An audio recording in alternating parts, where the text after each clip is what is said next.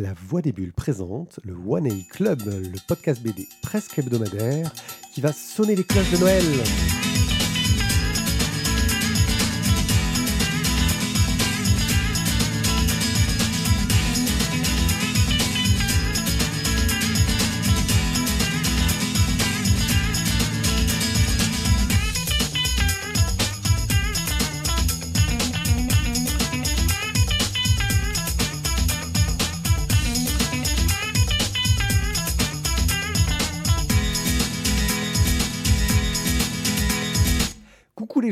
Bienvenue au One A Club. Cette émission sera mise en ligne le 25 décembre. On espère que vous aurez eu plein de BD euh, qu'on aura sélectionnées auparavant euh, sous votre sapin. Euh, et puis bah, pour ceux qui nous écoutent en live, on espère que vous, vous aurez eu le temps de choisir plein de BD pour mettre sous votre sapin. Euh, Aujourd'hui au programme, euh, je vais d'abord accueillir Thio qui va nous parler de mon cher Thio. Bella Lugosi. Hmm, c'est sombre, c'est dark, euh, c'est Ouais. terrible. On enchaînera avec moi-même qui vous parlerai de Karma de Porte-Poisse. Puis, euh, ce sera Tizak. Tu vas nous parler de. Les fils de Pan. Ah, C'est les, tiens, j'avais noté. Non, le le fils. Ah, voilà, non, j'ai Enfin, j'ai- le- j'ai- Le seul, ça suffit, c'est déjà Ouais, assez c'est déjà- pas mal. Ce sera, ce sera le, le troisième livre. Voilà. Et on finira avec euh, notre cher Guillaume qui a sélectionné quelque chose qui était très attendu, il me semble. Ouais, Oui. il sait plus de quoi il va parler. Non, pas ça du tout. Non, c'est. Je l'ai dit. Euh, c'est un livre avec des pages. Ah oui. L'ombre. De L'ombre et- des lumières. Ah oui. Ouais, oui, ouais, non, c'est très bien. Voilà. Voilà, c'était sa chronique. Très bon, très bon. Toi prendre, toi très prendre. bien, on attend très très tiède. Voilà. Euh, J'ai l'impression qu'il y a mon OBS qui déconne dans tous les sens en ce moment, mais c'est pas grave. Euh, on va pouvoir démarrer tout de suite avec notre cher Thio. Tu vas nous parler de Bella Lugosi, euh, scénarisé par Philippe Thiraud, dessiné et colorisé par Marion Mousse, pas beaucoup colorisé non plus, euh, chez Glénat pour 22,50€. Il a fait des économies sur, le, sur la couleur, mais, euh, mais, mais la couve, Il avait euh, qu'un pot. Il avait qu'un pot. bah, c'est déjà pas mal. Le, Ah que tu ouais. peux faire acheter avec du noir et blanc, ça marche. Ça marche. Euh, donc, bah, on retrouve Marion Mousse, que, que a déjà suivi, rencontré. Je vais, Je t'en prie, Je, vais attendre que le. Que j'arrête de mourir. C'est ça, il y a le côté de moi là. Euh, donc on va avoir donc bah, l'histoire de Bella Lugosi. On va arriver directement donc sur euh, bah, sa fin de carrière euh, et, euh, et le fait bah, qu'il vit euh, donc tout seul à Los Angeles. Il a plus une thune, il est au bout de sa vie, il est euh, sous antidouleur parce que bah, il a plusieurs hernie discale et que bon bah, il souffre.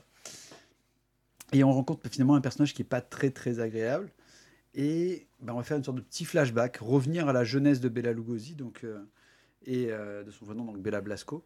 Et, qu'est-ce qui l'a amené finalement à Hollywood? Et tout ce chemin, en fait, bah, ça va être d'abord donc, bah, des, euh, euh, la Première Guerre mondiale, euh, la pauvreté, puis finalement le théâtre donc, euh, en Hongrie, l'arrivée du communisme qui va le pousser à aller donc, en Autriche à Vienne, puis qui va le pousser encore un peu plus vers Berlin. Et finalement, bah, on va encore... C'est Berlin qui le pousse. C'est Berlin qui le pousse, du coup il va se retrouver aux États-Unis. Et, et vraiment le début de, de, de sa carrière, voilà, ça va être de, de monter euh, sur les planches à Broadway pour devenir Dracula. Euh, et, euh, ben, toute la suite, on va dire, qui fait que euh, tous ses choix de carrière euh, et ses choix de vie qui l'ont finalement à ne rester, qui l'ont mené finalement à n'être que Dracula alors qu'il aurait pu être Frankenstein et qu'il aurait pu aussi peut-être faire autre chose, mais, euh, mais voilà. On est sur, un, sur une sorte de biopic qui va nous, enfin pas sur une sorte, sur, un, sur une biographie, on va dire, de Bela Lugosi, euh, qui nous permet de redécouvrir bah, ce personnage euh, qu'on a tous vu, on va dire, dans Dracula. Si on n'a pas vu euh, au cinéma, si on a- on l'a tous vu au moins en photo à un moment donné de, notre vie. Euh, le, personnage en lui-même n'est pas attachant parce que je pense qu'il est dépeint avec beaucoup de euh, je sais pas de véracité peut-être sans doute et c'est trop cru quoi a pas je pense que ils ont pas essayé de l'embellir ils l'ont montré tel qu'il est et finalement c'était peut-être pas une très très belle personne mais euh, dans euh, l'inconscient collectif bah, ça restera toujours le personnage euh, du comte Dracula Euh, moi, mon ressenti avec ce, nouveau bouquin de, alors de Marion Bousse et euh, de Philippe, je crois, Tiro. Thiraud, euh, pardon, j'avais plus le nom en tête, euh, c'est que on se retrouve avec un petit peu ce qu'il avait fait, ce le, le travail de Marion Mousse sur Louise et les loups, au niveau graphique. Euh, bien que là, sur ce coup-là, on a quand même un livre qui est un Sur peu Louise Brooks. on est, oui, Louise Brooks. Mais du coup, on avait un, un livre qui est déjà un peu plus grand au niveau du format. Euh, c'est- bah, c'est noir et blanc, c'est vachement maîtrisé, c'est, euh, je trouve, c'est très chouette. Ça, ça crée une, une- de suite une belle, enfin une, une belle, une bonne ambiance, on va dire, pour ce personnage. La couverture de, du bouquin de Glénat est très, très particulière au toucher. Moi, j'ai hésité entre le. C'est- C'est c'est- c'est doux et en même temps, ça, te, ça me fait penser un peu du slime, tu vois. Ça, le, le toucher est pas de plus en agréable. plus des comme ça. euh, Ça, va, je sais pas, ça, ça, faisait, ben, ça, ça faisait bien pour un vampire. Quoi. Ça- ça- Ça a un nom, mais je m'en souviens pas. Ah ouais, il y a une sorte de, de vernis euh, un peu bizarre. euh, Il y en a plus en plus euh, des comme ça. Voilà. Euh, bah, écoutez, moi, une bonne, une, une bonne, bonne biographie euh, d'un Mario Mousse que j'aime beaucoup au niveau du dessin. Euh, le scénario, bah, je trouve ça fait. Euh, bon, on suit la vie, mais c'est bien, c'est bien écrit parce que les, allers-retours entre euh, la fin des années 50-60 et euh, bah, la grande époque de Bela Lugosi, les, deux, on va dire, se répondent bien parce qu'on on voit bien justement les, passages et les choix qu'a fait l'acteur. Une bonne BD. Voilà, je me suis bien, bien régalé. Maintenant, je n'irai vraiment pas jusqu'au coup de cœur. Moi, j'ai- trouvé que. Alors, Marion Mousse, on voit qu'il y a une sorte d'adoration pour les vieux personnages, on va dire. hein. Dire que ce soit Louise Brooks ou Bella Lugosi. Bella Lugosi, c'est une image tellement classique du vampire que je pense que pour les générations un peu plus jeunes que les nôtres, c'est Christopher Lee, le vieux vampire. Euh, Bella Lugosi, euh, c'est- il y a très très longtemps. Euh, y a graphiquement, j'adore le style de Marion Mousse. Je trouve qu'il marche très bien sur ces noirs. ça marche superbement. Euh, au niveau de la structure, on est très très proche de ce qu'il avait fait sur Louise et les loups, même si pour le coup, Louise et les loups, c'est lui qui l'avait écrit. C'est-à-dire, on a vraiment ce côté de euh, personnes qui discutent du passé du personnage pour savoir euh, qui il était réellement. En revanche, je, je trouve que c'est presque un bouquin qui demande un peu trop de culture cinématographique pour l'apprécier. Parce qu'il y a beaucoup de références, un peu de name dropping, tu vois, sur des réalisateurs, sur des acteurs de l'époque. Euh, et, et si t'as pas un petit peu de culture, tu, tu comprends pas trop. Euh, je veux dire, là, par exemple, il nous amène Ed Wood dedans. Euh, alors ouais, t'as pu voir le film de Tim Burton, euh, peut-être pour te faire une idée, mais sinon, je pense qu'il n'y a pas grand monde qui connaît Ed Wood en, fait. Après, tu vas me dire, si tu t'intéresses à Bela Lugosi, tu dois peut-être connaître quand même. Euh, mais voilà, je trouve que parfois, euh, moi, je voyais de quoi il parlait. J'avais un nom d'auteur euh, qui me disait quelque chose, mais je me disais, merde, c'est qui déjà? Euh, Fallait que je, recherche, parce que bah, j'ai fait un peu d'histoire du ciné euh, à la fac. Mais euh, voilà. Maintenant, ça reste une belle biographie sur le personnage qui, justement, essaye de s'attacher sur tous ses côtés. Et ça marche plutôt pas mal. Et ça donne même peut-être envie d'aller chercher ces noms qu'on a entendus pour savoir, mais, mais de qui il parle derrière? Ti. J'ai eu du mal à m'y plonger, pourtant j'avais très envie. Euh, je, me demande si c'était pas un SP qu'on avait demandé tous les deux avec Mathieu. Euh, l'avais demandé aussi. c'est- voilà, c'était un, un sujet qui, qui m'intéressait fortement. Marion Mousse aussi. Et pour autant, j'ai eu du mal à y rentrer. Donc moi, c'est vraiment la narration qui m'a embêté. Le- la partie dessin, j'ai trouvé ça très cohérent par rapport au sujet. Euh, la narration, au démarrage en tout cas, m'a m'a un peu embêté. Après, une fois que la machine est lancée et qu'on comprend un peu euh, comment est-ce que le, scénariste veut, nous amener là-dedans, ça va, ça, marche bien. Mais j'ai trouvé le démarrage un poil laborieux. Après, c'est effectivement euh, très bien documenté, c'est très bien rempli euh, d'informations historiques et personnelles. Donc en, soi, ça, c'est très intéressant. Maintenant, quand on a parlé des, guerres de Lucas dans l'émission précédente, par exemple, où on est aussi sur une forme de biopic, j'ai trouvé la narration beaucoup plus intéressante, beaucoup plus fluide, alors que euh, le bouquin fait, quatre fois la taille de celui-là. quoi. Et donc c'est en ça que je trouve là pour le coup que le travail de narration manque peut-être un petit peu de, facilité à la lecture et de fluidité. Voilà. Mais sinon c'est extrêmement bien documenté, c'est très bien dessiné, donc c'est une belle tranche de cinéma. Donc, euh, Bella Lugosi de Philippe Thiraud et Marion Mousse chez Glénat pour 22,50€. Karma de Porte-Poisse, euh, Rutil au scénario, Frédéric Rémusa au dessin et Alice Simia à la couleur chez Dracou pour 15,90€. Euh, Karma de Porte-Poisse porte bien son nom parce que euh, elle a un peu la guigne, surtout que elle vit dans un monde où euh, l'équilibre des chances est très important. Parce que le karma te rendra toujours ce que tu prends, et que si un jour tu as eu trop de chance, enfin en tout cas elle, ce qui la concerne, c'est qu'il faut qu'elle s'arrange pour pas avoir trop de chance, sinon elle sait qu'il va lui arriver que des merdes derrière, et donc elle essaye d'équilibrer sa vie euh, comme elle peut. Sauf que bah, c'est une sorte de euh, mercenaire guerrière euh, façon PJ de jeu de rôle. Euh, qu'on va, à qui on va donner une mission louche et qui va devoir partir euh, faire cette mission pour gagner de la thune. Mais elle fait toujours gaffe à bien choisir ses missions pour éviter d'avoir des emmerdes, à bien choisir les gens qui vont l'accompagner pour éviter d'avoir des emmerdes. Sauf que là, elle se trouve euh, embarquée avec une sorte de bonne sœur qui a un nom hallucinant, j'ai oublié son nom, mais qui était très drôle. Qui elle apporte, lui apporte encore plus la guigne. Et euh, bah, ça part dans une grande euh, enquête où bien sûr il y a euh, des histoires de royautés qui ont été perdues et qu'il faut retrouver, de conquête de domaines, etc. voilà. On est dans ce que j'appellerais de la fantaisie à papa modernisée.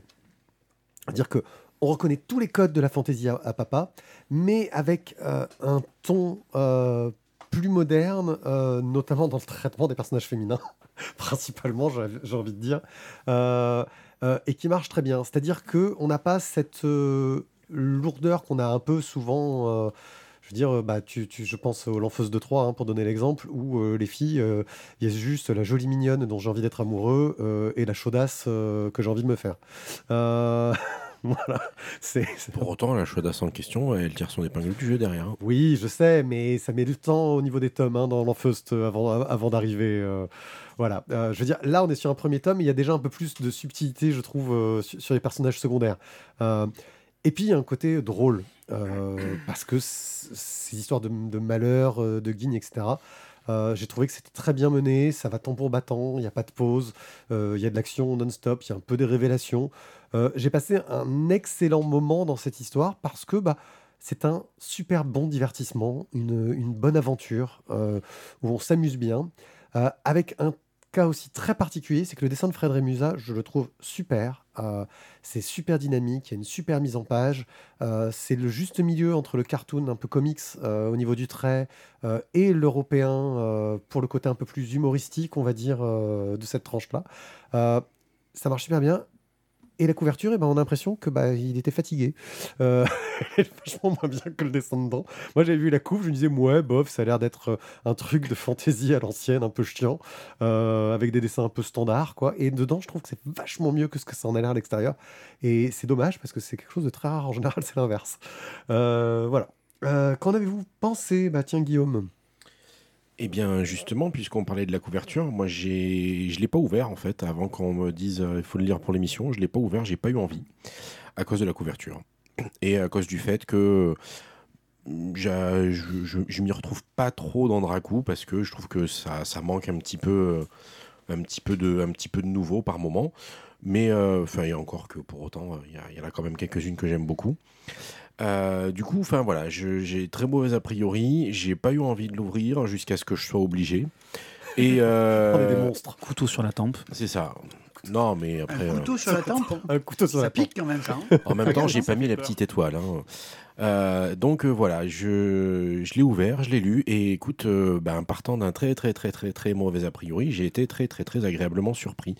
Effectivement, ça passe très bien, ça se lit bien, c'est sympa, ça, ça fonctionne bien. L'humour est présent, et en même temps, il est pas trop lourd. Euh, et, euh, et puis euh, et puis ben voilà, on prend plaisir à voir les personnages se débattre dans leur dans, dans leurs vieilles convictions euh, et leurs vieilles euh, j'ai perdu le mot superstition. Enfin, c'est moi, je, euh, finalement, je les ai trouvés euh, plutôt marrants. Et, euh, et euh, voilà, je, je- le, car- la, la karma de Porte-Poisse, finalement, elle me, elle me fait bien marrer et, euh, et je la trouve assez attachante dans son genre. Euh, Ti. Pas même chose. Euh, c'est c'est- c'est au niveau du scénario où vraiment j'ai trouvé, euh, j'ai trouvé du plaisir. Euh, et effectivement, contre toute attente, parce que j'y suis allé un petit peu, un petit peu à reculons. Euh, là où je suis moins fan, c'est vraiment le dessin. Il y a des éléments du dessin et notamment des décors que je trouve très bien. Et puis au niveau de, du cadrage, c'est très bien, mais au niveau de, je sais pas, de l'ancrage ou d'autres choses. Ça me semble moins, moins régulier au niveau du dessin. Enfin, je suis moins. Voilà. La partie dessin m'a beaucoup moins emballé. Euh, par contre, la partie scénario, effectivement, bah, voilà, sous, des airs de euh, pépère tranquille, bien connu, au final, ça se, ça se révèle euh, très très plaisant. Donc, à lire.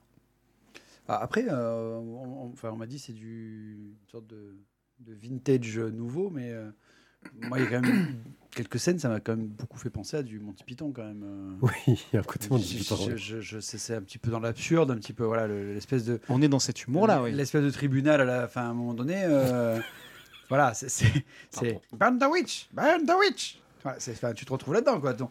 Mais, euh, mais Oui, puis avec, le, avec le gros méchant, Le gars qui a que de la chance dans sa vie. voilà, Non, mais enfin, très caricatural le Euh, garçon. ben, c'est très carica- ben, mais ça fonctionne. Ça fonctionne bien. Et, euh, et clairement, oui, la couverture ne enfin, pff, donne pas envie, vraiment. Mais euh, la BD est très bonne. d'accord là-dessus? Je crois que c'est unanime. Je- hey, c'est quoi? On fait le coup de plomb. hein, Le- Le coup de plomb sur la couverture. le coup de Et plomb. Là, le coup de plomb, on est tous d'accord. On lui met. Coup de la- plomb sur la couverture. La Oh, couverture bah, est pourrie. putain, faut que je trouve une icône pour faire coup de plomb. Parce que bon, vraiment, le- la, couve, je pense que voilà, si tu veux vraiment desservir une bande dessinée, euh, tu peux mettre ça. Voilà. Parce que le- finalement, ce qui, est, ce qui est dedans est très bon. Et au niveau du dessin, c'est mieux que ce qu'il y a à l'extérieur. Pour une fois, la couve ne nous ment pas. Euh, Si, mais dans elle l'autre ment sens. toujours. Mais dans l'autre sens. Et le scénario était vachement drôle. Donc je me suis bien régalé avec euh, Carmin de Portepoisse. Une très bonne surprise chez Dracou. Oui, donc euh, voilà, moi je le mettrais dans les euh, Dragons et Poisons, tu vois. euh, C'était dans le Dragons même, et Poisons que je cherchais, ouais, dans le même niveau de chez Dracou, qui était une très bonne chose. En fait, il faut qu'il donne plus de scénarios à filles, je crois, c'est peut-être ça. Euh, donc. Karma de Portepoisse, euh, Ruki au scénario, Frédéric Rémusat au dessin et Alice Simia à la couleur, chez Dracou pour 15,90€. Et 15,90€, c'est- beaucoup plus cher que ce que vous pourriez nous donner pour nous soutenir sur tipeee.com slash euh, la voix des bulles, comme le font Matt Deka, Chevaux, Noirloff, Stéphane, Cobal et Boob. Euh, on sait, c'est les fêtes, vous avez dépensé tous vos sous pour faire des cadeaux aux gens, etc. Mais quelque part, le temps que vous avez gagné à choisir les BD que vous alliez leur offrir, vous vous en rendez pas compte au, au taux horaire auquel vous êtes payé quelque part, vous êtes vachement gagnant. Et vous pourriez reverser une petite partie de ce taux horaire à notre podcast parce que ça nous aiderait grandement pour euh, continuer à vous conseiller et à faire des émissions de mieux en mieux. Parce que nous, au niveau du taux horaire, on n'est pas terrible. c'est ça. Euh, mais bien entendu, vous pouvez aussi parler de nous, ce qui reste la meilleure solution, ou euh, aller sur euh, iTunes, euh, mettre des étoiles, c'est des étoiles toujours sur iTunes, je crois, Euh, ou euh, sur euh, Spotify, on peut mettre des cœurs, ou j'en sais Apple rien. podcast désormais Ouais, c'est Apple Podcast, ouais, c'est ça. C'est ce que iTunes, j'allais dire, ça existe encore iTunes je crois que ça existe plus, hein, Il existe, je crois qu'ici, il existe sur les Mac, mais ils l'ont tué. Non, ils l'ont tué sur les téléphones, mais il existe encore sur les Mac. Mais bon, bref, euh, voilà. Euh, quoi qu'il en soit, soutenez-nous, ça nous aide, euh, parce que c'est le principe, tout simplement. Le fils de Pan, scénarisé, dessiné et colorisé par Fabrizio Dori, Dori chez Sarbacane pour 28 euros. Euh, c'est une suite, hein. comment s'appelait le premier qu'on avait lu déjà? Le dieu vagabond. Le Dieu vagabond. Merci. C'est c'est fort, hein Oui, euh, pour, euh, autant, Ah, je crois que c'est euh, ton métier. Je Une suite, une suite, euh, pour autant, ça peut se lire sans. hein. Oui. Exactement. C'est ce bon. exactement ce que je vais dire. Tu as fait ma chronique. Bon, bah merci Thierry, Voilà, c'était très là. intéressant. Allez, euh, suivant. D'ailleurs, c'est à toi pour la courtes. Alors, ben, justement, on va suivre euh, ben, la fille de l'un des personnages du, du vagabond. Puisqu'on retrouve donc Zoé, euh, qui est cadre supérieur dans une grosse entreprise italienne. Elle est, euh, elle est là pour mettre euh, du- de l'ordre dans cette entreprise. Elle est totalement contre le fric et euh, extrêmement cartésienne. Et euh, elle ne comprend pas ce que ce- quelle mouche a piqué son père, euh, qui, euh, d'après ce qu'elle a pu lire dans, son journal intime, est parti en voyage avec un certain Eustace. Donc qu'on a croisé dans le premier tome, et son père était le petit vieux dans le Dieu vagabond. Et euh, donc ce, prétendu satyre qui a été déchu euh, de, la cour de, Dionysos, le dieu de l'ivresse, donc il se retrouve là par la faute de, de tous ses méfaits. Il est un petit peu coincé. Mais euh, le, paternel, euh, donc le petit vieux, n'a pas perdu la boule, totalement en tout cas. Euh, Eustace existe bien et bel et bien, et il est perdu euh, dans le monde des mortels, plus précisément dans un bois glacial où il s'ennuie à mourir, en attendant que ses chers amis endormis, euh, donc la grande cavalcade là autour de Dionysos, euh, se réveillent, reviennent à la vie, euh, car pour l'instant ils sont perdus au fond d'un lac et ils attendent que le monde autour d'eux euh, soit de nouveau opérationnel pour leur euh, petite frasque. Mais une surprise toute particulière eh bien, va le sortir de sa torpeur à ce Stis, Sélénée, la déesse de la lune, lui envoie son rejeton. Rejeton qu'elle a eu avec Pan, d'où le fils de Pan, le titre. Et euh, ben, notre, notre petit blondinet, là, un petit satyre, lui aussi avec des petites cornes, comme, euh, comme euh, ben, la mission de Stis, ça va être de l'aider à trouver sa place sur Terre, dans le cosmos, de trouver sa spécialité de Dieu. Quand ils naissent, ils n'ont pas forcément toujours tout leur pouvoir, et là, il va falloir que Stis l'aide à tout ça. Donc, il n'en croit pas ses oreilles, Pan et Séléné, eux, euh, s'envoient en l'air, s'offrent du bon temps, et c'est lui qui doit s'occuper de l'éducation de l'enfant pendant que bah, les parents euh, continuent de, batif- de batifoler gentiment. Euh, il n'a pas envie de, de gérer tout ça. Donc pas question pour lui de jouer les babysitters. Et tout ce qu'il trouve à faire, eh bien, c'est de euh, d'aller voir un autre dieu, en l'occurrence une autre déesse majeure cette fois-ci, pas majeure en âge, hein, mais euh, un dieu majeur, euh, pour, lui donner l'autorisation de, s'affranchir de cette, mission dont il n'a pas du tout envie. Et donc ben, tout ça, ça va le mener dans tout un tas de péripéties, d'autant plus qu'il va apprendre qu'entre-temps, sa tête a été mise à prix par les dieux. Comme dans le premier tome, Fabrizio Dori euh, ben, nous balade, nous balade avec douceur, avec euh, poésie, avec gentillesse, dans une aventure totalement surréaliste et extrêmement poétique. Euh, les personnages mythologiques se baladent dans le monde réel. Ils s'étonnent du fonctionnement de- des êtres humains, de leurs inventions, des voitures qui restent coincées dans des bouchons, soi-disant pour aller plus vite, des gens scotchés à leur smartphone euh, et en sont totalement dépendants. Mais bon, toute la poésie, tout le fantastique qui, qui, sont, qui font l'apanage de, Fabrizio Dori sont toujours là dans ce deuxième tome. Euh, parfois, simplement au détour d'une rue, on va pouvoir rentrer dans le monde mythologique ou par une petite porte dans les égouts. Donc on explore une ville souterraine, une usine dans laquelle les machines se sont rebellées, on croise un enfant dont la mère n'est autre que la lune, euh, le chef du syndicat des clochards ou encore un minotaure qui est devenu chasseur de primes. Le personnage de Zoé, donc la fille du petit vieux, euh, est également très réussi euh, entre ses certitudes cartésiennes et ses crises euh, totalement de folle dingote. Euh, on a une narration qui est très soignée, qui alterne les flashbacks et le temps présent. Un roman graphique qui nous interroge sur des sujets importants comme l'accomplissement de soi, l'acceptation de l'inconnu ou le besoin de tout contrôler. Euh, euh, Fabrizio Dori euh, parsème son aventure d'une sorte de chapitrage euh, qui ponctue les séquences euh, d'astuces de découpage, etc. euh, pour parfois faire, euh, faire évoluer des personnages à l'intérieur de la même case. Euh, la narration pourrait parfois être qualifiée de joyeux bazar, euh, parce que bah, l'auteur donne le sentiment d'écrire un petit peu en avançant, c'est aussi ce qui donne du dynamisme, mais au final on, aime bien s'y perdre, on aime bien se laisser porter par tout ça, on est quand même dans le domaine de l'onirisme et de la mythologie, donc on, accepte ça bien volontiers. Le, voyage pardon, est tout aussi bien visuel, euh, les dessins sont somptueux, sont réalisés à la palette graphique, pour information même si ça n'y ressemble pas forcément. Euh, ça peut se lire d'une traite, ça peut se lire euh, assez rapidement malgré le nombre de 224 pages, et euh, on aura même tout intérêt à s'arrêter de temps en temps pour profiter de la beauté des dessins et des planches.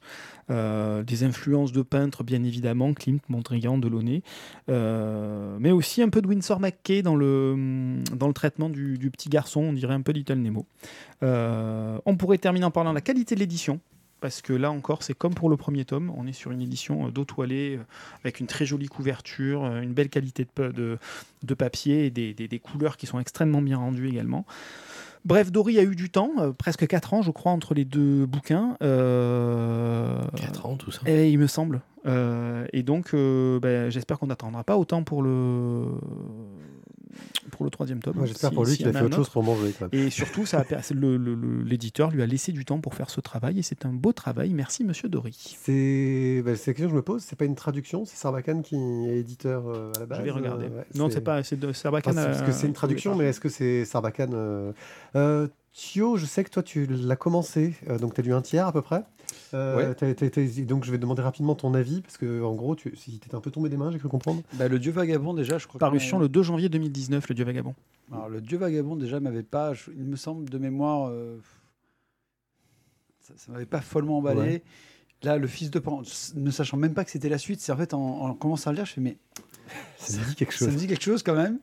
Euh, bah, Je l'ai pas déjà lu, ça, il y a 3 ans Ouais, en fait, euh, c'était pas rouge. Il était pas rouge. Le, le- Jaune. Jaune. Jaune et vert. Jaune et vert. Ouais, le, dos, voilà. le dos toilé était jaune. C'est voilà.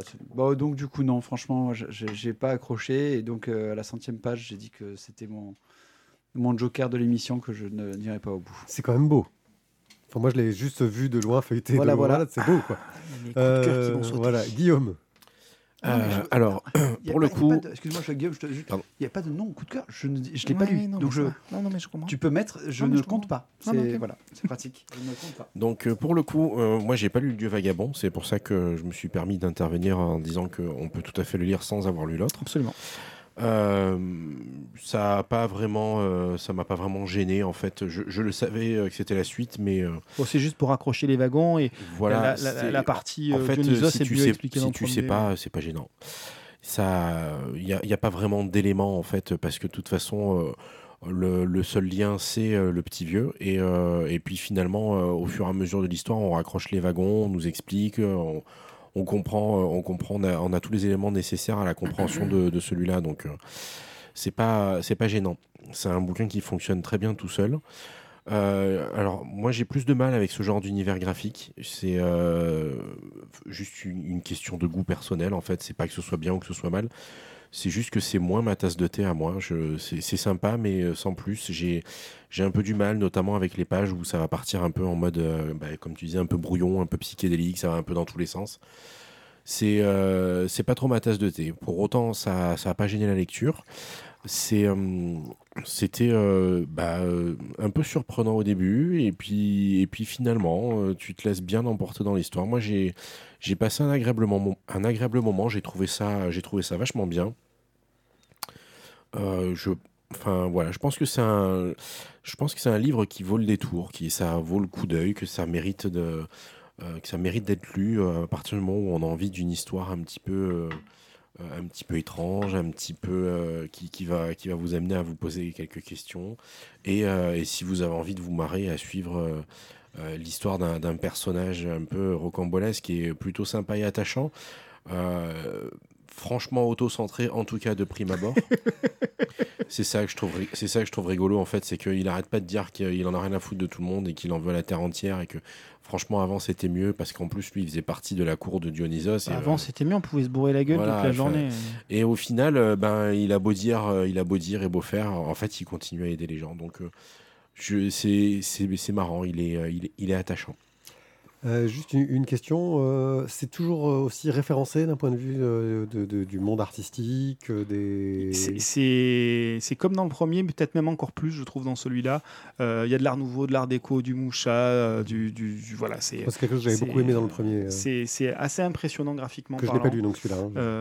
Moi, je me suis, je me suis vraiment régalé. Et voilà, le petit chapitrage permet de, de, de, de passer d'un univers à l'autre ou d'un moment à l'autre. Et euh, c'est vraiment très bien foutu.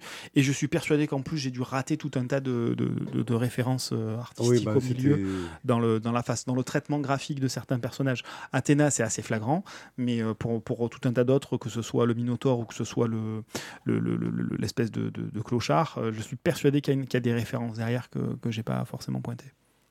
Ok, euh, donc ça a l'air d'être un coup de cœur euh, pour Ti. Est-ce que toi tu irais jusque-là, euh, Guillaume, ou, ou pas? Je, je sais pas, honnêtement. je sais pas. Aussi. En fait, c'est- la peur qui le fait parler là. C'est la, peur. Il sait que il, il sait qu'il a qu'une roue de secours dans la voiture et pas.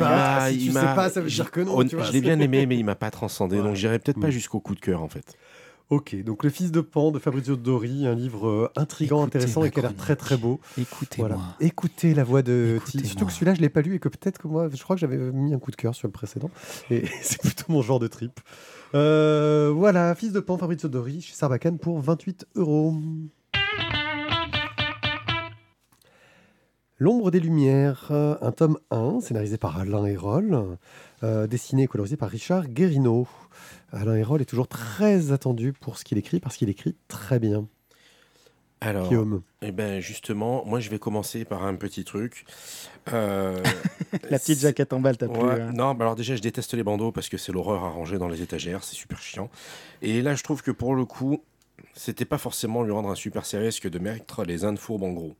Parce que ça n'a définitivement rien à voir, c'est des univers complètement différents, tant au niveau euh, scénario qu'au niveau graphique. Du coup, si tu dis ouais, les fourbes que tu ouvres, et ben en fait tu poses. Ce qui est con parce que c'est quand même un bouquin, je trouve, pas si mal. Même si apparemment il n'a pas remporté l'unanimité. Donc je triche, je vous relis le, je vous relis le, le pitch derrière parce que je l'ai un peu oublié depuis le temps. C'est surtout. Non, mais t'emmerdes de pas, le met à la caméra, laisse tomber. Il y a euh, des voilà. gens qui écoutent et qui regardent pas.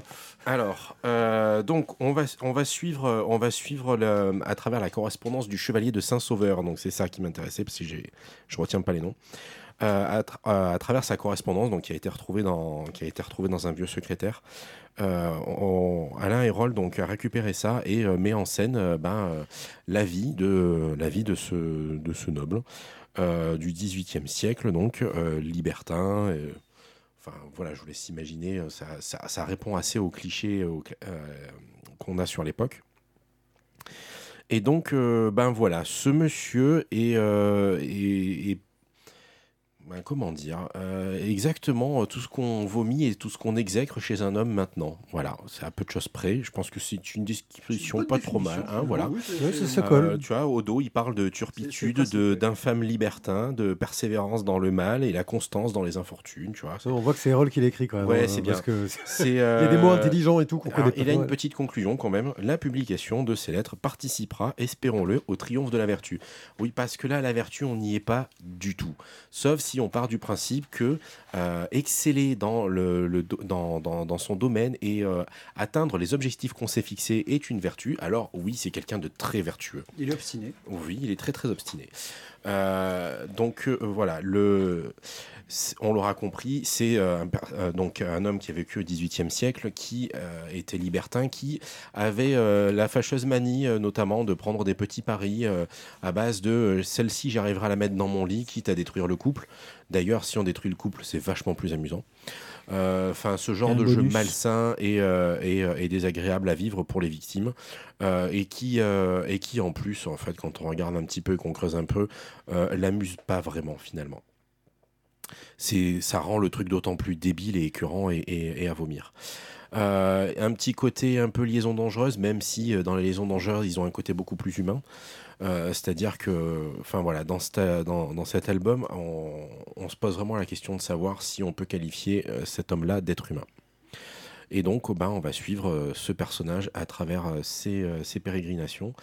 Et donc, celui-ci, le tome 1, est- s'appelle quand même L'ennemi du genre humain. Il n'est pas trop mal titré. Et apparemment, ça sera prévu, c'est prévu en trois tomes. Donc, j'attends de voir la suite. Parce que je trouve ça quand même bien écrit, parce que malgré tout, c'est Alain Hérol, et que j'aime beaucoup sa façon d'écrire, et notamment sa façon d'utiliser les mots. Oui. Voilà. Euh, alors, pour euh, la petite histoire, ce bouquin, euh, quand je l'ai lu, euh, si- il m'a foutu en rogne. Et, euh, et après l'avoir fini et l'avoir posé, j'ai dit en fait, je le déteste, il est nul. Ah oui. Ah ouais, il, m'a vraiment, il m'a vraiment, enfin, ce, mec m'a vraiment foutu en rogne. Pour de vrai, j'ai dit, je le, je le hais, je le déteste. Ce bouquin est nul, ça vaut rien. C'est, pas possible qu'il ait écrit ça. C'est vraiment trop nul. Et en fait, euh, une fois que la colère est passée, tu vois, je l'ai, j'ai réfléchi un petit peu au problème. Et finalement, c'est pas tellement le bouquin en lui-même qui, que j'ai trouvé nul. C'est, c'est juste que ce, ce mec, comme je l'ai dit en début, euh, m'a vraiment foutu en rogne. C'est l'exemple type de, de tout ce qu'on de tout ce qu'on on, on a pu reprocher aux hommes à travers tous les âges et notamment par euh, de la part des féministes tu vois. Et, euh, et tout ce qu'on essaye de, de, de- de casser dans, dans, dans la sale image qu'on peut avoir eh ben il est là c'est lui. Et, euh, et il m'a foutu en rogne quoi. Il est exactement tout ce qu'on vomit et tout ce qu'on et, et tout ce qu'on On exècre. tout ce qu'on exècre maintenant donc euh, voilà et du coup Attends, il y a la prochaine BD pour te vider encore. hein. Ouais, ouais. Et euh, pour le coup, il y a, pour le coup, je, je me dis que ben voilà, finalement, euh, c'est quand même ben, plutôt bien d'avoir réussi à me faire ressentir ces émotions-là, juste avec un peu d'encre et de couleurs et de dessins et de mots. Et je, me- c'est, c'est- je le trouve quand même bien foutu, bien écrit. Après, le dessin est plutôt dans du classique franco-belge, en, en réaliste. Et, euh, et, enfin, je trouve que ça fonctionne bien, je trouve ça bien gratté globalement. Et euh, enfin voilà, pour moi, euh, finalement, le bouquin en lui-même est plutôt bien. C'est juste que voilà, ce personnage est vraiment exécrable. Et d'ailleurs, c'est comme ça que je le vends moi en librairie. Je dis voilà, j'ai détesté ce bouquin, il est trop bien, prenez-le. Ça marche? Une fois sur deux. C'est pas mal. Non, Ça- parce que du coup, ça, ça, en tout cas, en tout cas, ça me permet d'accrocher effectivement euh, la curiosité des gens. Et après, eh ben, ça marche, ça marche quand le sujet intéresse les personnes et quand les personnes n'ont pas envie de lire ce genre de choses qui les énervent. Fatalement, ça ne marche pas. Mais euh, pour autant, voilà, pour moi, ça reste une très bonne BD euh, qui, à défaut d'être achetée, mérite d'être lue. Euh, parce que, ben, comme je vous dis, je peux comprendre qu'on n'ait pas envie d'avoir ça dans sa bibliothèque. Euh, et pour autant, enfin voilà, je, trouve- je trouve qu'il a, c'est vraiment un bon travail. Quoi. Thio. Bah, rien de plus. Je, je suis d'accord avec toi. Tout pareil. euh, une bonne, une bonne description. C'est bon, j'ai- enlevé la tâche, c'est bon. J'ai fait le ménage, monsieur, c'est bon. Euh, une bonne description. C'est c'est clair que le, le personnage est exécrable, mais en même temps, euh, tu as envie de savoir ce qu'il va faire et tout ce qu'il va faire. Ouais, et puis t'espères qu'il s'en tirera pas, salaud. C'est ça, tu te dis, qu'est-ce- parce que tu te dis, justement, tu vois, le karma, est-ce qu'à un moment donné, le karma va le. re- Donc, forcément, tu as envie de, de lire la, la suite pour se dire, est-ce qu'il va quand même se manger un bon retour de bâton ou pas? Alors, il y, a quand même, il y a quand même déjà quelques moments où euh, sa vie est, est un peu moins facile, même si c'est un vrai connard, mais sa vie, euh, des fois, voilà, co- commence à avoir un petit peu de difficulté par moment. Ouais, mais c'est pas assez. C'est pas suffisant, certes, Ah, mais si, il faut qu'il passe à la caisse. Je suis Moi, je pense que s'ils sont très très forts, ils nous font croire que ça va tourner mal pour lui, mais en fait, non. Dans le tome 2, il va y avoir un retournement de situation et ça va être des connards. Ouais. Non, voilà, non, enfin, c'est superbement écrit, moi je trouve. Euh, pour le dessin, il y a des moments où j'ai- trouvé que c'était un peu dommage parce qu'en fait, les, les, tous les personnages masculins, je trouve, ont une vraie, euh, un, vrai, un, vrai visage avec euh, du caractère. Et, j'ai trouvé que les, les deux, trois personnages féminins euh, qu'on nous montre à des moments, bah, qui sont en fait les futures conquêtes de, de Sauveur, euh, sont, sont finalement, je trouve, un, un petit peu en dessous au niveau du dessin du visage. Moi, c'est un truc qui m'a choqué. Après, peut-être que c'était justement pour. euh, elles sont plus simples, peut-être pour montrer plus de l'innocence, ou peut-être euh, justement. euh, Alors, Honnêtement, j'ai pas relevé, j'ai pas fait attention. mais c'est. voilà, j'ai- oui. si, si, s'il nous entend, j'ai une pirouette à lui proposer. C'est justement parce qu'il ne leur accorde aucune importance qu'elles sont très fadas et qu'on les voit. Peut-être. Mais non, mais voilà, c'est peut-être que je, je dis, c'est peut-être. euh, que de passage. elles C'est ne sont ça. que de passage. Peut-être. Tout à fait. Je sais pas s'il a fait exprès, mais c'est peut-être ça. En tout cas, si tu la veux, je te la donne. Prends-la. Euh, ouais, très envie de, de- savoir euh, ce que va faire cet horrible personnage. Euh, une petite facilité euh, sur un petit retournement de situation qui est en cours de route qu'on peut deviner. En tout cas, moi, ça m'est arrivé, mais qui fait qu'on a quand même envie de savoir comment ça va se passer. Ça marche bien. Et moi, voilà, c'est le fait de se dire que hmm, il y a des trucs qui nous montrent que peut-être que ça va un peu plus mal se passer pour lui euh, dans l'avenir et on, a envie de savoir si ça va mal se passer pour lui parce que c'est un gros connard. Euh, mais c'est surtout, bah, c'est ce que j'admire toujours chez Alain Hérol, c'est son sens du phrasé, euh, cette façon d'écrire qu'il a qui, est magnifique, qui, arrive à faire une sorte de, vieux français, mais tout à la fois moderne dans, le traitement. et, et ça marche bien, quoi. C'est élégant. Voilà, c'est il, arrive à, user, d'élégance euh, pour parler euh, d'horreur- pour, parler de laideur. Euh, et quelque part, voilà, c'est c'est- très fort, c'est un. J'attends beaucoup de la suite au niveau de ce tome. Pour faire simple, de mon côté, ce serait une espèce de, de spin-off des liaisons dangereuses. C'est-à-dire qu'on est vraiment sur cette ambiance avec des héros qui sont absolument détestables, euh, qui intriguent à la cour, qui se débrouillent pour récupérer de l'influence, de l'argent, du pognon, avec des jeux qui sont extrêmement malsains. Bah, c'est un peu ridicule aussi de. Euh, Et ridicule, on fonctionne sur le même principe. Euh, mais par contre, il y a un moment où on arrive à les aimer détester dans, dans les lésions dangereuses, et, et là, il n'y a que la détestation. Je trouve que c'est ce qui, c'est ce qui crée une différence assez notable. Euh, voilà. Après, j'aurais aimé peut-être un style graphique différent. Euh, c'est convenu d'utiliser ce style graphique-là pour, ce, pour cette histoire-là. J'aurais peut-être aimé un traitement graphique radicalement différent pour peut-être amener autre chose. Voilà. Mais c'est vraiment purement personnel. D'ailleurs, c'est vrai qu'on parle de, de Saint-Sauveur, on parle du fait que c'est un immonde connard, un machin, bref. Euh, ceci dit, ses fréquentations, euh, et notamment euh, la, la, la, la- la femme avec qui il fait ses jeux et c'est ses paris, c'est c'est- c'est- c'est une belle connasse aussi. Hein, je euh, tout le monde en prend pour son grade. Oui, quoi. On il est, bien, de- il est bien entouré. hein. Voilà, c'est. euh, c'est- pas, c'est pas, c'est pas les hommes sur la potence, non, non, c'est les connards sur la potence. Exactement. C'est, enfin voilà, Après, c'est des gens qui, qui l'oisiveté mère de tous les vices. Ben, en, voici, en voici un. voilà. Ok, eh bien, nous allons passer euh, à, à notre dernière partie. Aurais-je eu un bon jingle Je ne sais pas, j'ai fait n'importe quoi pour ça. Un œil sûr. Donjon et chaton Ouais, c'est ça. Du On coup, c'est ouais, vraiment on a moi. changé. Ouais, c'est vraiment toi. On a changé le programme d'un moment. J'avais une proposition euh, qui était un peu par dépit et, et t'as- t'as- tu nous as dit, tu nous as rappelé que tu nous avais parlé d'un truc et ça a l'air vachement bien. Donc vas-y, je t'en prie. Alors, Donjons et Chatons, c'est un petit jeu de rôle qui a été euh, acheté et traduit par euh, les studios Dead Crow. Euh, et, euh, et donc, ben voilà, on est euh, dans un monde mignon, parce que c'est des chatons, donc c'est mignon.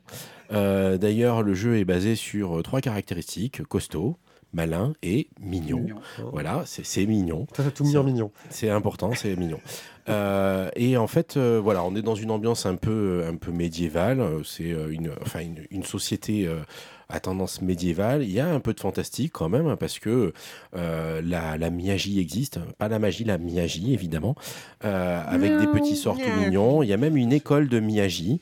Voilà, et, et donc, vous, vous, ce, ce monde-là est.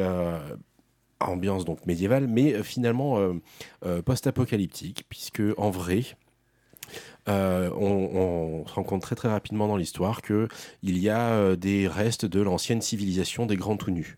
Oui, c'est nous les grands tout nus, parce que bah, nous on n'avait pas de poils, donc on était tout nus. Et, euh, et suite à ce qui, euh, ils savent pas en fait, les chatons, euh, les animaux ne savent pas ce qui s'est passé. C'est pas tellement décrit. Mais les grands tout nus ont disparu et du coup, eux, ils, bah, ils en ont profité pour s'élever un petit peu. Donc, ils ont commencé à, se mettre sur leur partie arrière, à parler, etc. Et donc, des sociétés se sont montées, et notamment la société des chats, dirigée par le tyran Walter. Le roi Walter est un tyran. Euh, vous prenez une caricature de roi obèse, con, euh, stupide, méchant, euh, et tout ça gratuitement. Eh Ben voilà, vous avez un bon roi Walter. C'est Geoffrey, mais en obèse, en fait. Non, Geoffrey est vraiment méchant, lui il est juste con. Ok. Euh, et, euh, euh, et bref, voilà, la, tradition veut que ben les, faudrait pas qu'il y ait trop de chatons qui puissent menacer son trône. Donc, de façon arbitraire, tous les ans, à la même période, il y a des chatons qui sont bannis du, royaume sous des prétextes plus ou moins vaseux. voilà. Et donc, vous, vous allez incarner un de ces fameux chatons qui a été banni du royaume.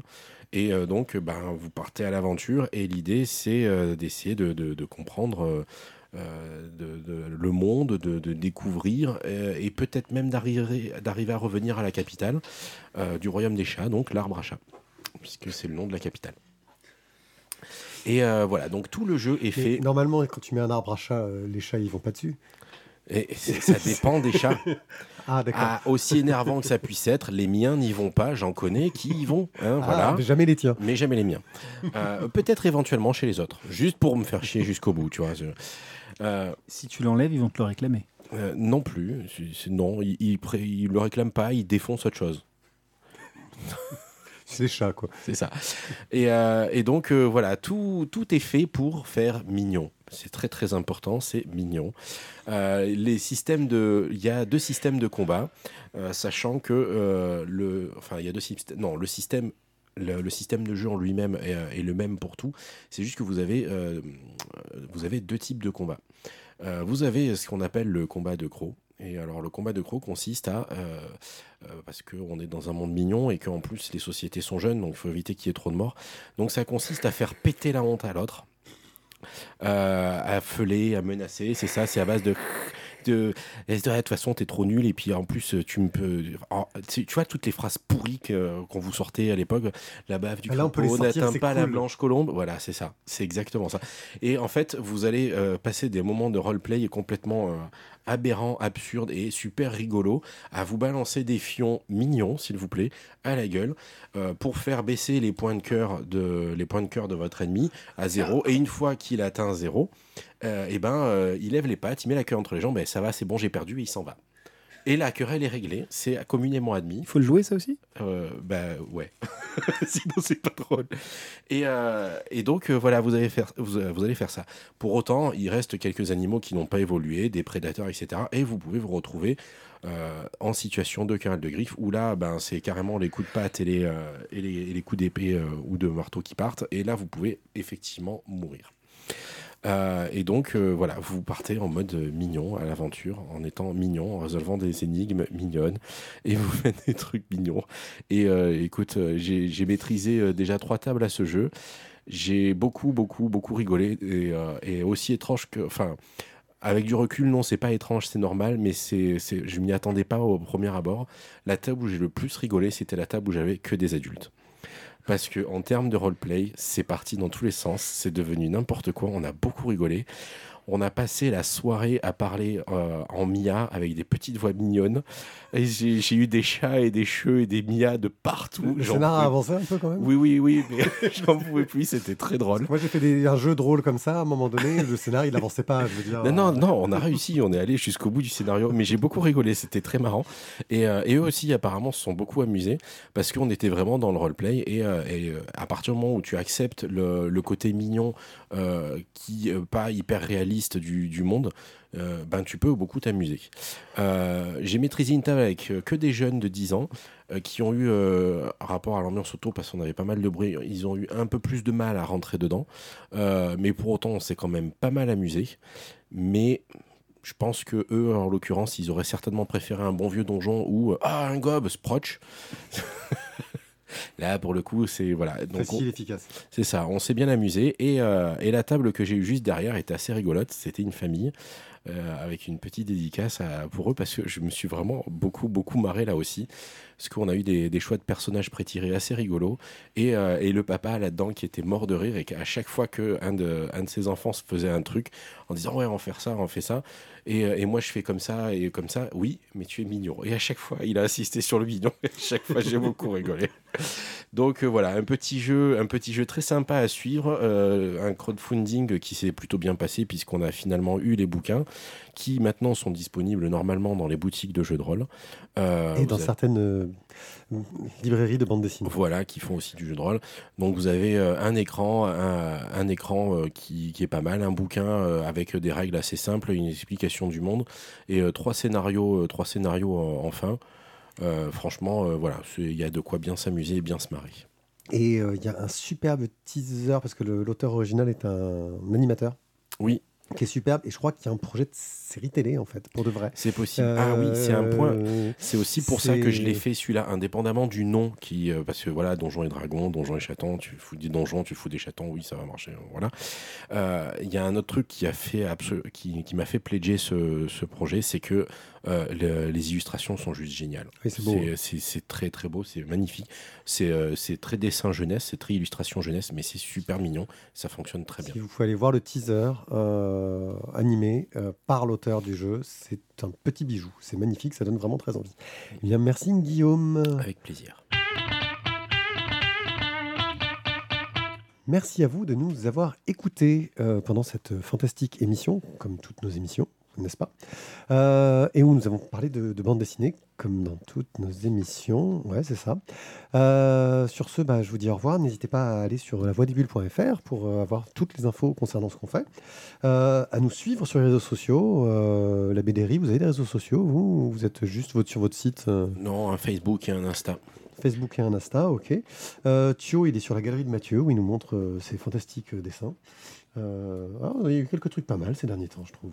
C'est sur les portraits de femmes en ce Des, moment. des, des Ça en au jette. hasard. Mm. Ouais, ouais, ça t- bah voilà, c'est- ça le talent. C'est aller chercher le, le heureux hasard. Euh, Ti, toi, tu es au. Moi, je emmerde les réseaux Ouais, sociaux. tu les- voilà, tu le fais ça tellement bien. Je veux dire, voilà, si vous voulez emmerder les réseaux sociaux, suivez Isaac. pas sur les réseaux sociaux, Que sur les trottoirs. sur les trottoirs. Oui, non. C'est Euh. gros dégueulasse. Sur les trottoirs d'aiguille. Ah, putain, tu, donnes, tu donnes les infos, quoi. Ouais, ils peuvent te retrouver pas très facilement quand même. Ouais, c'est un peu.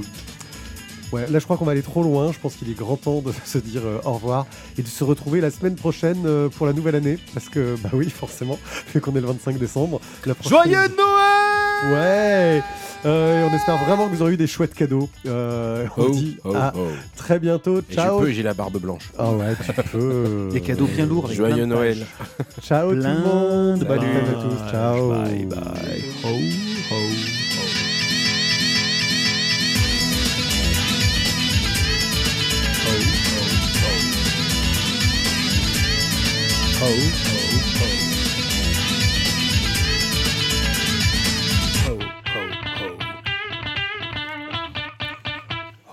C'est un film.